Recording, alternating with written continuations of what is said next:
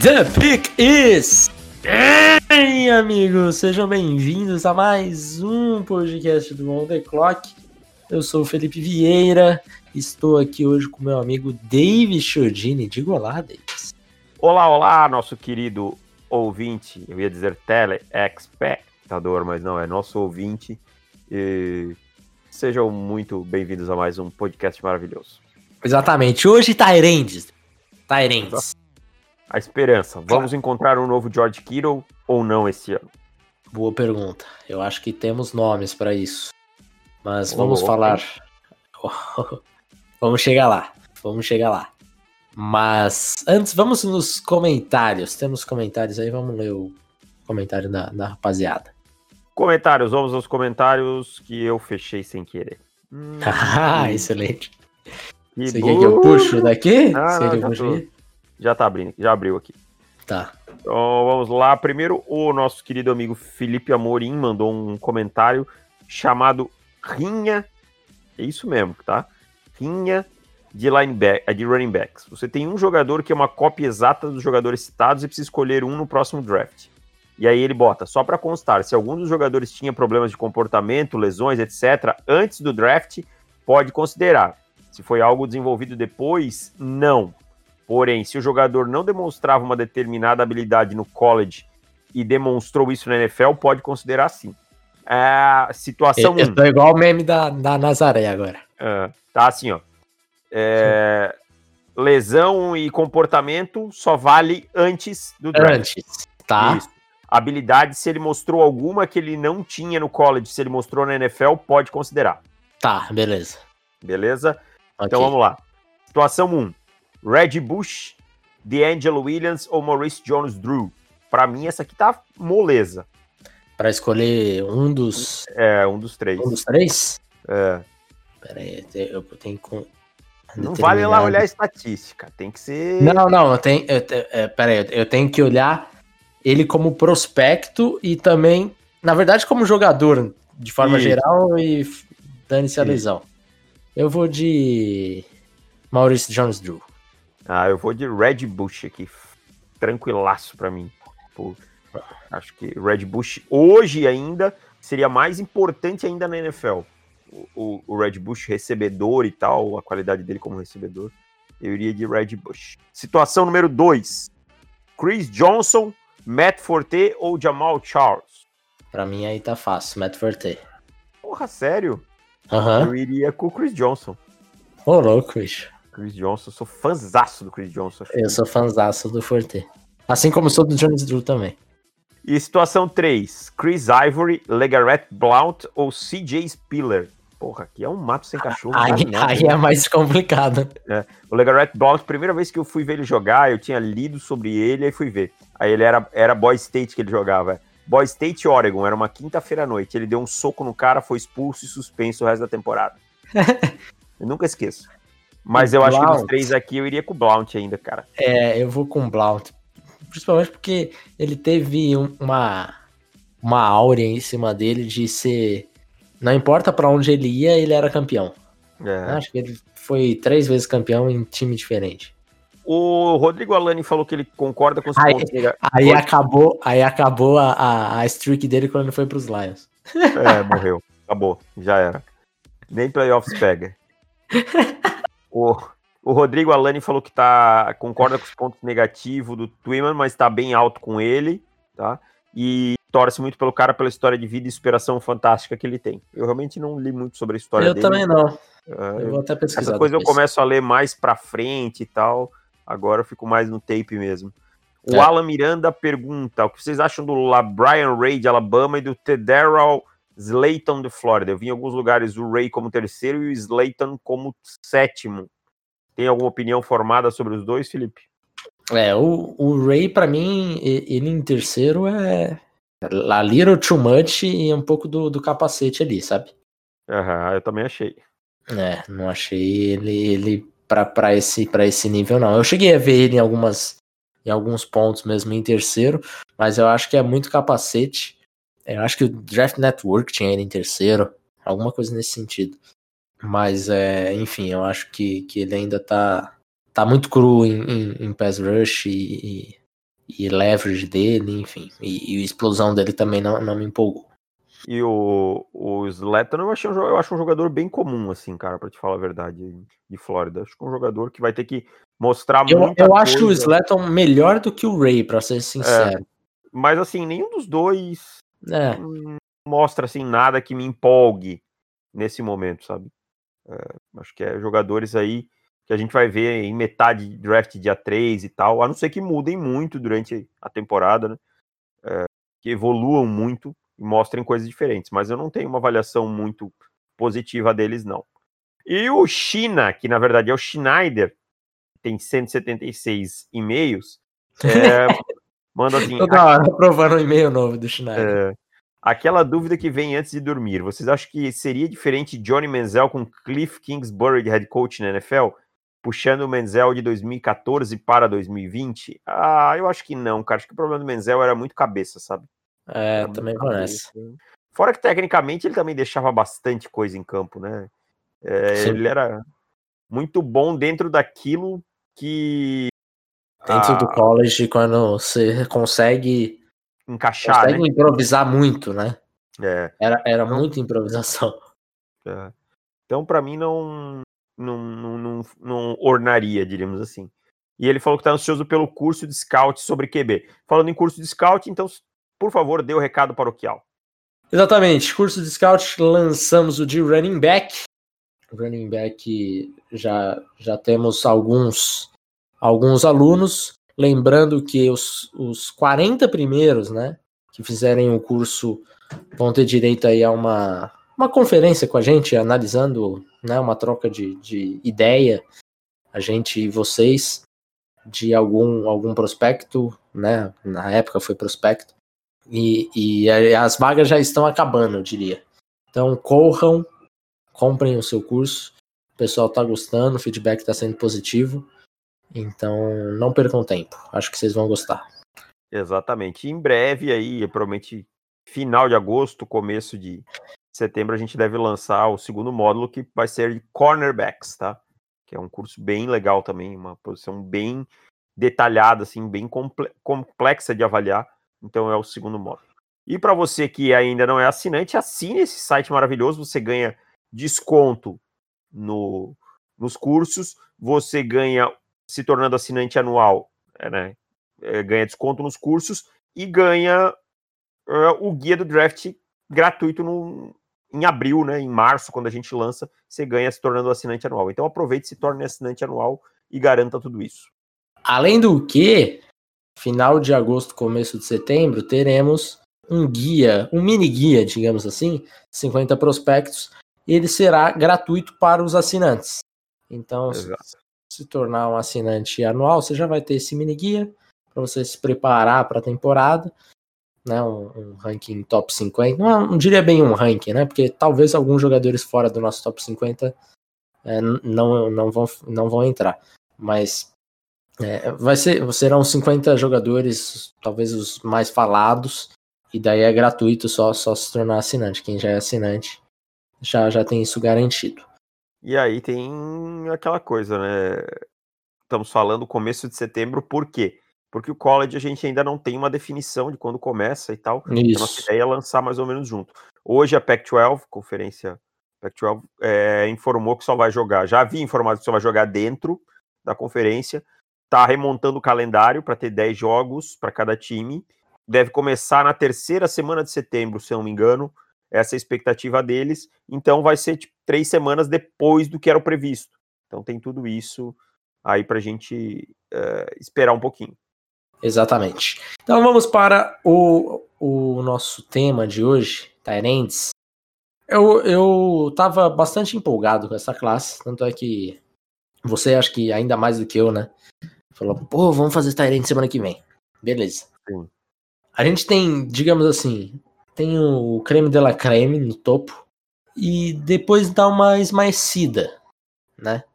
Tanto é que o, o quinto do nosso ranking foi muito difícil, pelo menos para mim e para o Davis, acho que também, para entrar um quinto nesse ranking, porque eu acho que há uma diferença muito grande do quarto para o quinto nesse momento. Sim, concordo. E assim, o creme de la creme tem muito potencial de, de explodir, sabe?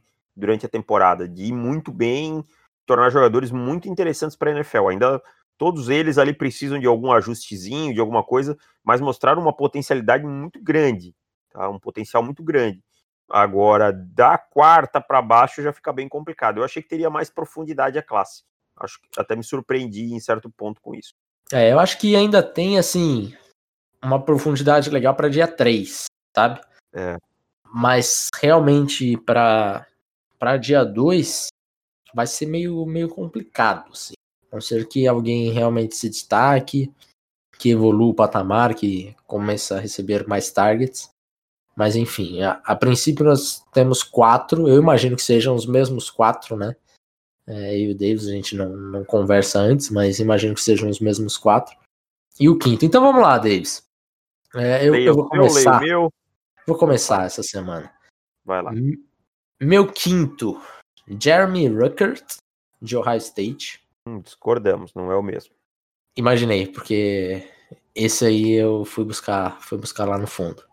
Ah, eu Meu quarto, mas eu não me empolguei muito. Meu quarto, Charlie Kohler, okay. de Iowa State. Kohler não, Colar. Colar, é. Colar. Terceiro, Brevin Jordan, de Miami. Uhum. Segundo, Pat Fryermuth, de Penn State. E primeiro, Kyle Pitts, Flórida. Quase igual. Hum. Meu quinto colocado é o Matt Bushman, de BYU. Tá? Hum. É, Matt Bushman, BYU. Jogador que eu também peneirei lá no, no fundo. Quarto é o Charlie Collar, Collar, de Iowa State. O terceiro é o Brevin Jordan, Miami. O meu segundo é o Kyle Pitts, Flórida. Ah. E o meu primeiro é o Pat Frymouth. Como é que se pronuncia certinho? Frymouth, né? Fra Fryermuth. Fryermuth, de Penn State. Quase igual.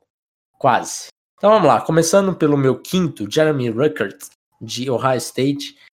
É um cara que eu vejo um, um potencial de se de desenvolver se fosse hoje, eu jamais escolheria ele uhum. no dia 2, porque a começar pela, pela sua produção, né? A, a, a, dupla de Ohio State é, é uma dupla assim que provavelmente qualquer universidade aceitaria de braços abertos.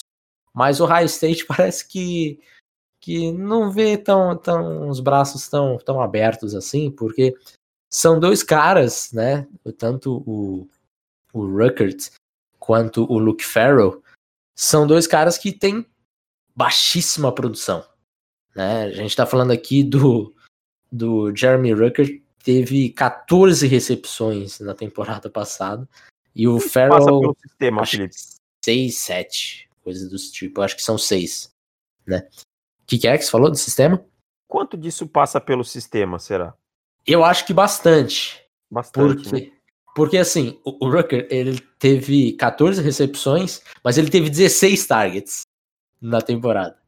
Então, assim, a, a, a, taxa de recepção dele é altíssima, sabe? É, é, um jogador que tem, que tem um atleticismo que eu, que eu gostei bastante. Ele era um prospecto, um recruta bastante buscado, né? Era, era quatro estrelas. Tanto é que o, que o Urban Meyer elogiou bastante ele na, na época quando, quando conseguiu recrutar e tudo mais. Mas, assim, são 14 recepções, cara. É, é um número que assusta, né? É um cara que tanto ele quanto o Farrell fica muito mais no bloqueio. Eu, eu assisti todas as recepções do Rucker na temporada. Cinco minutos. Não precisa de muito, né? Se você, se você assistir o highlight dele, você consegue ver todas as recepções. Toda. E o highlight tem três Não, Na verdade, você consegue ver todos os targets para ele, basicamente. Também, né? também. É. É, eu acho que deve ter highlight dele e do Luke Farrell junto e deve dar 4 minutos e meio. Né? E são dois caras que, que eu acho que tem potencial para muito mais do que isso. Mas é, é, não conseguiu mostrar muito, né? Então é um cara que ficava muito mais bloqueando e, e as recepções dele, a, a, maioria das recepções, assim, são poucas recepções contestadas, porque na maioria das vezes a defesa não tá nem esperando que os caras vão fazer rota. Então, não, quando eles... plano. Não, ele, ele sai assim, tranquilo, sabe, pra fazer rota. É, então, acho que das 14, três foram contestadas de verdade, assim. É, então, de fato, precisa muito mais para essa temporada, mas eu gostei do que eu vi, do, do pouco que vi, né? Acho que ainda bloqueando ele é, é um bom bloqueador, mas é um cara que tem um potencial por conta do atleticismo dele, tem mãos fortes, é, boas mãos, não, não, não vi drops da, da parte dele. Então, eu, eu, eu gosto, mas assim, é uma diferença muito grande daqui, dele pro, pro quarto, né? É, eu acho, eu acho assim, acho que também eles alinham muito fora da linha, né? Muito como back e tal, para é. ajudar nessa, né, nesse jogo corrido, para fazer o, o, o, counter, né? O trap do, ali, quando eles fazem aqueles counters daquelas corridas em zona e tal, então acabam sendo prejudicados no jogo aéreo. O problema é que eu não vejo um aumento significativo de targets e tal, porque a gente sabe que o sistema de Ohio State dificilmente vai mudar muito, né? Eu acho que uhum. se eu fosse Tyrant saindo do, do, do high school, eu pensaria mil vezes antes de ir para o high state. É, é. Mais ou menos me lembra, claro, guardadas as devidas proporções, o O.J. Howard saindo de Alabama, né? que, que a gente nunca sabia realmente Sim. A produção é isso ou o sistema não, não ajudou ele e tal. Então tem, tem, tem esse contexto aí interessante. No meu quinto colocado. Vai, vai, vai falando aí, eu vou ver quantos, quantas recepções que o Howard teve é, não, era mais, era mais. Não, né? é, certamente é, mas assim, ó, 45, 45 recepções. É, e ele já era muito contestado, né? Imagina o cara ter 14, Sim. sabe? É. O meu quinto colocado é o Matt Bushman, de BYU, um jogador de 6'5, 245 libras, um cara que teve uma produção interessante na temporada passada, um cara que teve 688 jardas, um bom número, 47 recepções, 4 touchdowns. É, assim, é um jogador que eu acho que vai ter uma carreira espetacular na NFL? Não. Mas eu acho que ele tem tudo, tem as ferramentas para ser um sólido Tyrene 2, sabe? Aquele Tyrene que você gosta de ter no seu roster, aquele uhum. Tyrene que vai aparecer na red zone em alguns momentos, numa recepção no meio do campo. Tem algumas coisinhas nele que me agradam. As mãos dele, muito boas, cara. Um cara que tem, que você vê que é uma mão natural, dificilmente a bola vai em direção ao peito dele, a técnica é bem correta ele consegue é, prender a bola muito firme e a bola não pipoca na mão dele, tá? É um cara que sabe usar a envergadura que ele tem, sabe aumentar o catch radius dele, é, e isso ajuda ele contra defensores menores, então ele várias vezes se esticou e conseguiu bolas fora do, do, do, do que vieram fora do centro natural, né? Conseguiu uhum. a recepção. E um cara com uma velocidade interessante no meio do campo. Um cara que conseguiu esticar o campo várias vezes. Eu vi ele batendo essa rota sim, ou sim ou post, eram as onde ele sempre estava vencendo. É um cara que já é sênior, e aí entra um problema para mim dele, que é a idade. Ele já é um cara que já tem acho que 24 ou 25 anos. Porque 25, ele. cara. É, porque ele é um cara. É, ele é eles são mormons, né? Se não me engano, é mormon. Eu, desculpa se alguém. Eu não sei direito, realmente. Acho que é mormon e ele sai em missões, tá? Sai em missões. Hum. E aí ele teve que fazer uma missão logo depois do high school. Ficou um tempo fora, concluiu a missão e voltou. Então ele já tá, já é mais velho, tá? Então o cara já é casado, tá? A mulher dele jogava vôlei na universidade e tal. Então ele já tem uma idade avançada. Isso pode ser um complicador. Então é um cara que dificilmente vai ter mais que seis anos de NFL, sei lá, cinco, seis anos, um contrato e um pouquinho mais do outro, se for muito bem. Então isso pode ser uma coisa que vai afetar ele. Então dificilmente eu draftaria esse cara é, muito alto. É, tem, tem esse ponto. Outra coisa, eu achei que faltou força nele. Até um cara que tem força, mas eu acho que ele joga um pouco soft em alguns momentos. Isso me incomodou. Na hora de efetuar o bloqueio e tal. Acho que ele precisa colocar mais a mão no oponente, ser um pouco mais firme, tá? E apesar de veloz, eu não achei ele tão explosivo. Achei o primeiro passo dele um pouco devagar. Matt Bushman é um cara para escolher em dia 1, dia 2? Não, é um cara para escolher no dia 3. Se você já tiver um Tyren bom e que vai ter, que vai ser o seu número 1, aí você pode pensar no Matt Bushman. Mas é, ficou ali numa peneira com vários jogadores aí e eu achei ele interessante por essa capacidade de esticar o campo no meio aí e as boas mãos dele que acho que vão ajudar na red zone. É, eu realmente tirei ele fora por causa da idade, cara, que vai, ter, vai fazer 25 agora em dezembro, vai entrar com 25,5 com na primeira temporada dele. Para mim é, é demais já. Então não, não me agrada. Vamos pro, pro nosso quarto. Charlie Kohler, ou Kolar, é, de Iowa State. Eu vou te falar uma coisa. Ele está muito mais perto de Brevin Jordan do que eu imaginava. Eu também. E eu gostei bastante desse cara. Cara, ele, ele não é o jogador mais atlético do mundo. Falta velocidade, é, né? É. Mas ele é tão inteligente e, e, tem as mãos tão boas que, que assim, me passam um, um sentimento de confiável, sabe? É, é aquele jogador que, que você. Tal, talvez ele pode até ser o seu Tyrande 1. Hum, não é lá o, o, ideal, mas eu acho que ele consegue produzir, por mais que não seja um Tyrant, vai falar, ah, vai, briga para ser um dos melhores Tyrants da liga, top 10 da liga. Acho que não. Mas é um cara que vai conseguir produzir por conta da inteligência dele. Eu cansei de ver recepção dele, ele para entre as zonas certinho, espera a bola chegar, faz a recepção e, e ganha o first down. Sim, é, é, sequência isso, acontece direto. Ele sabe ler as zonas muito bem. E as mãos dele também são, são bastante firmes. É, achei, que ele bem no, achei que ele no tráfego também, ele não, não pipoca, né? Não pipoca, cara, é. Não pipoca, os caras Exato. batendo nele ali, ele firmão ali. É. Não, tinha, não, tinha, muito essa de o cara vai encostar em mim, eu vou soltar a bola, nada não. Era... Exato. É por isso que eu, que eu acho ele confiável. Ele, ele não vai te entregar assim um, não tem um teto muito grande, né? Mas ele vai te entregar, acho que exatamente o que ele está entregando para Iowa State. Ele não vai te enganar. Eu acho que, que é um prospecto seguro, digamos assim, para você draftar. Né? Eu gostei bastante dele. Ele é seu, seu quarto também, né?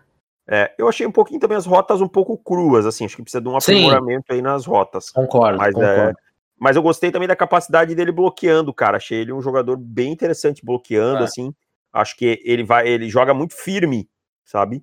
Muito uhum. firme bloqueando. Acho que ele não ele... vai te deixar na mão. Ponto é não, é ele, ele, não tem medo de colocar as duas mãos no edge, de, de, de, de sustentar um bloqueio com firmeza e tal. Precisa de algum ajuste no pad level na hora de bloquear, mas é um jogador bem interessante. É um cara de 6'6 também, né? Um cara que tem uma envergadura bem legal. Então, é. eu, eu gosto bastante do Colar.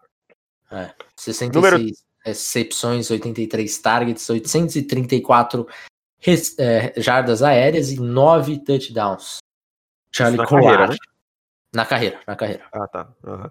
É porque no passado foram quase 700 jardas, só no passado. É.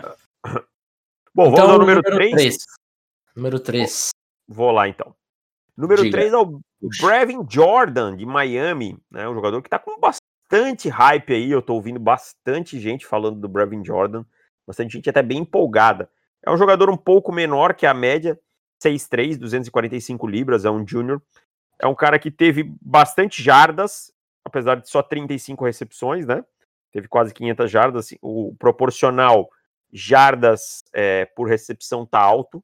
Uh, e dois touchdowns só, então não, não foi um cara muito eficiente na red zone. Assim, é, gosto da versatilidade dele.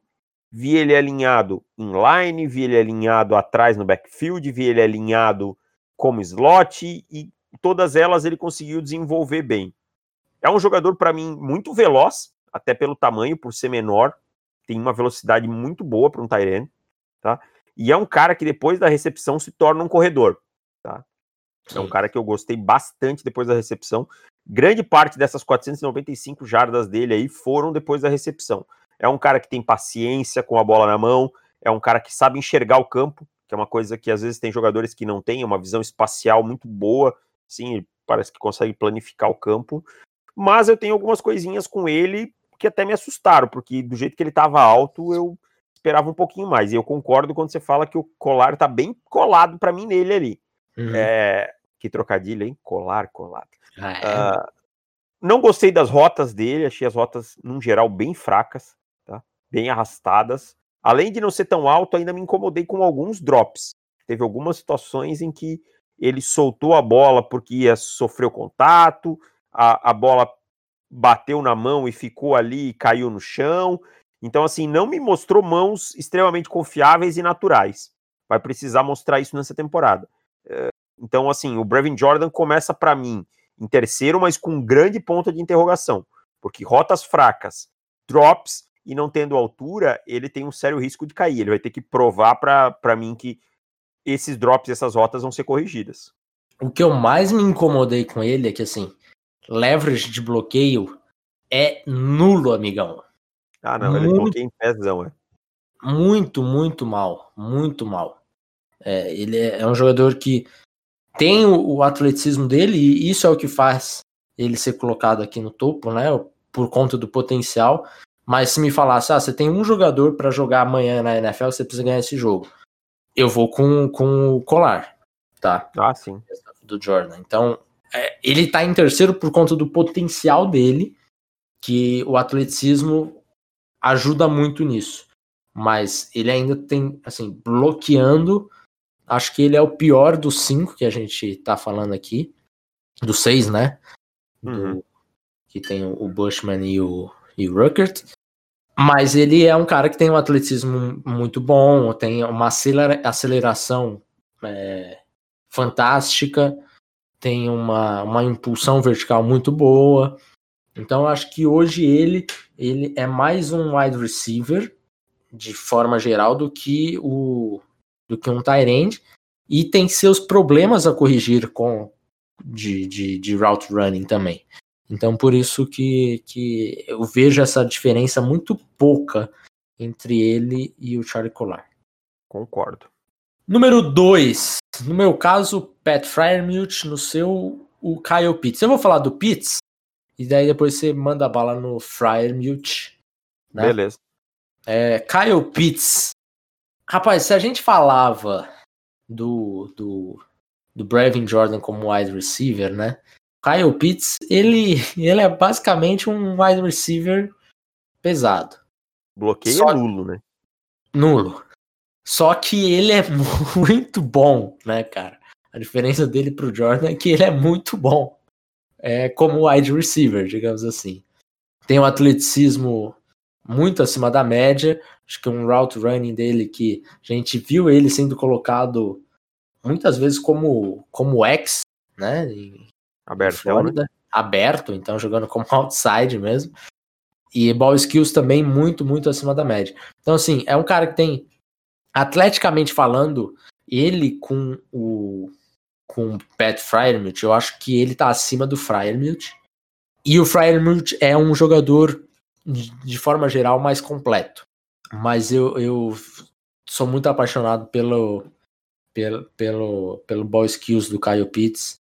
Que é um jogador que vai chegar e vai, vai jogar, sim, vai destruir a NFL logo na primeira temporada. Desde que o time que o draftar saiba o que está fazendo. Eu acho que vai acontecer isso, porque se um time mais tradicional quiser o Kyle Pitts, eles não vão querer a, a, a ponto de draftar numa um topo de primeira rodada, meio de primeira rodada, porque vai ter que trabalhar no, nos bloqueios e tudo mais. Então, quem draftar o, o Pitts já vai já vai pegar ele sabendo o que, que ele vai te entregar. Não adianta você pegar ele e falar, ah, não, coloca ele aqui para fazer play action, para bloquear, quero bloquear com 7. É, não vai rolar. Ele não é o seu jogador. Pega outros mais tarde que é melhor. Não, não gaste seu draft capital com isso. Será Mas... que o, o, o Pitts, assim, a melhor comparação para ele seria o Ivan Ingram? Eu acho que ele é melhor que o Ingram de forma, diria, de atleticismo. Acho que atleticismo e bloqueio também. Não sei se bloqueio ele é melhor, mas. Os atleticismo. Eram, ruim, né? eram, eram ruins, é. Mas o Ingram era assim, era completamente nulo, né? Completamente. Uhum. Ele... O, o já... Pitts ainda você vê ainda tentando algumas é, coisas, exato. né? O Mas Ingram assim... não acontecia nada. O Ingram tava no nível de, de Mike Gesick, digamos assim. É, o Pitts, o Pitts, assim, a gente vê ele tentando, mas ele fica muito em pé e tal. É. É, eu acho assim, até ele tem boa vontade, sabe? Uhum. Quando ele é colocado em line, ele tem boa vontade, mas não, não consegue produzir e tal. É uma coisa que, se ele der uma melhoradinha, já vai dar uma aumentada legal no draft stock dele. É, acho que ele pode ganhar ainda um pouco de peso também, né? É um cara que tá com o quê? 240 libras, pode ganhar um, umas 10 libras aí, quem sabe vai ajudar ele e tal. E faça muitos touchdowns, Kyle Pitts, porque Florida Gators precisa de você. uh, mas assim, Pat é basicamente, é, basicamente do Pitts é isso que você falou, não tem muito a crescer, não.